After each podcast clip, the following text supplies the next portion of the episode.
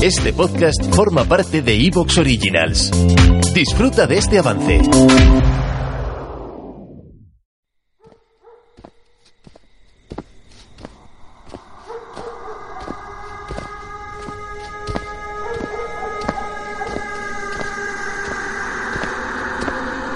Era de noche. Caminaba solo por la calle. En la acera de enfrente pude ver que había alguien. Era un hombre alto, con una sonrisa desagradablemente amplia. Aparentaba bailar algo parecido a un vals, acercándose a mí. Aparté mis ojos de él para cruzar la calle. Cuando llegué al otro lado, miré hacia atrás. Él estaba frente a mí. Me encontraba absolutamente desconcertado. Empecé a caminar de nuevo, pero mantuve mis ojos en el hombre. No se movía. La calle y la acera delante estaban completamente vacías. Todavía desconcertado, miré hacia donde había estado parado para encontrar que se había ido. Por un momento me sentí aliviado. Hasta que lo noté.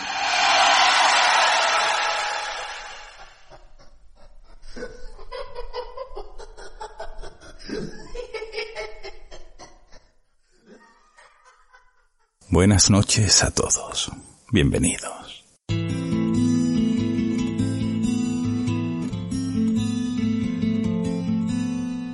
Esto que habéis escuchado es un escrito de alguien que vio algo que lo desconcertó. Más tarde os contaré el final. Hoy nos encontramos en nuestra biblioteca para narraros el siguiente libro. Mothman o El hombre polilla. Voy a intentar haceros vivir y sentir los momentos de los avistamientos, las sensaciones de auténtico terror que tuvieron que vivir los testigos cuando vieron a un ser de más de dos metros de alto y de color oscuro, casi negro, observándoles, con ojos intensos, rojos e inyectados en sangre.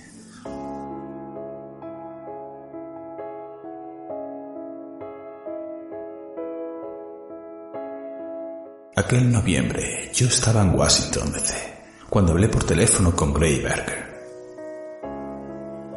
A pesar del furor que se había desatado en West Virginia, yo no había escuchado ni leído nada sobre las apariciones del pájaro.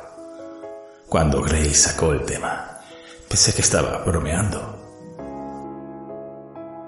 Un ave de ojos rojos y tres metros de envergadura que adoraba perseguir coches veloces. Me pareció algo totalmente ridículo. Pero Gray me convenció de que no se trataba de una broma. Busqué Point Pleasant en el mapa. Subí a mi automóvil y puse rumbo hacia el valle del río Ohio. John Keel, investigador, periodista y ufólogo.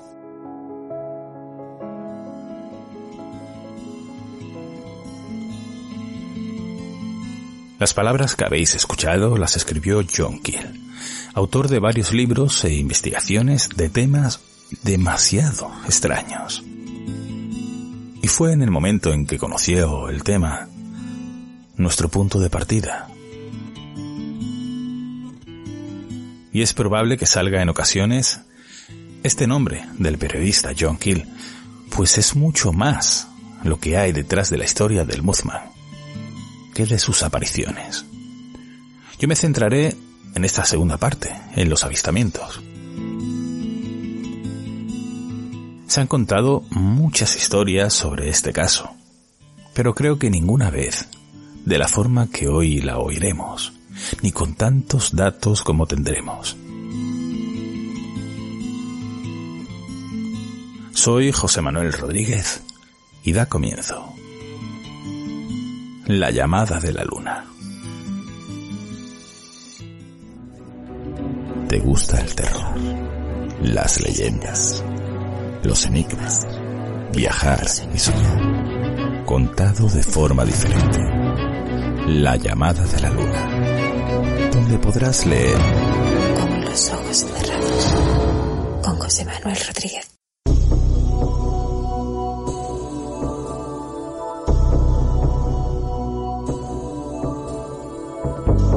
Os comentaba que este caso quizás sea muy conocido, pero que aportaré, creo, datos nuevos y con el sello diferente de la llamada de la luna. De esta última parte me encargaré yo, pero los datos añadidos y exhaustivos se los debemos, como suele ser ya costumbre, al amigo indiscutible devorador de noticias, John Dee. Ha sido él quién me la ha aportado. Y para quien no lo conozca aún, para los nuevos, quiero comentaros que tiene un espectacular podcast, Incognito File. Suscribiros y no os arrepentiréis, todos los temas que toca son investigados hasta la saciedad en hemerotecas, donde pasa horas y horas investigando, contrastando las noticias que periódicos de ahora y páginas de hace décadas, incluso siglos, escribieron en todo el mundo. Incógnito File. Pasaros, os suscribís y le decís que vais de mi parte. Os lo agradecerá y yo os lo agradeceré. De hecho, uno de nuestros programas más apreciados fue el Sasquatch o el Bigfoot, que realicé en el podcast 93. Sé que os gustó mucho. Pues la información fue entregada, aportada por él, por John Dee. Y no pocas veces ha tocado temas, mmm, llamemos criptozoológicos. ¿Te está gustando lo que escuchas? Este podcast forma parte de Evox Originals y puedes escucharlo completo y gratis desde la aplicación de Evox. Instálala desde tu store y suscríbete a él para no perderte ningún episodio.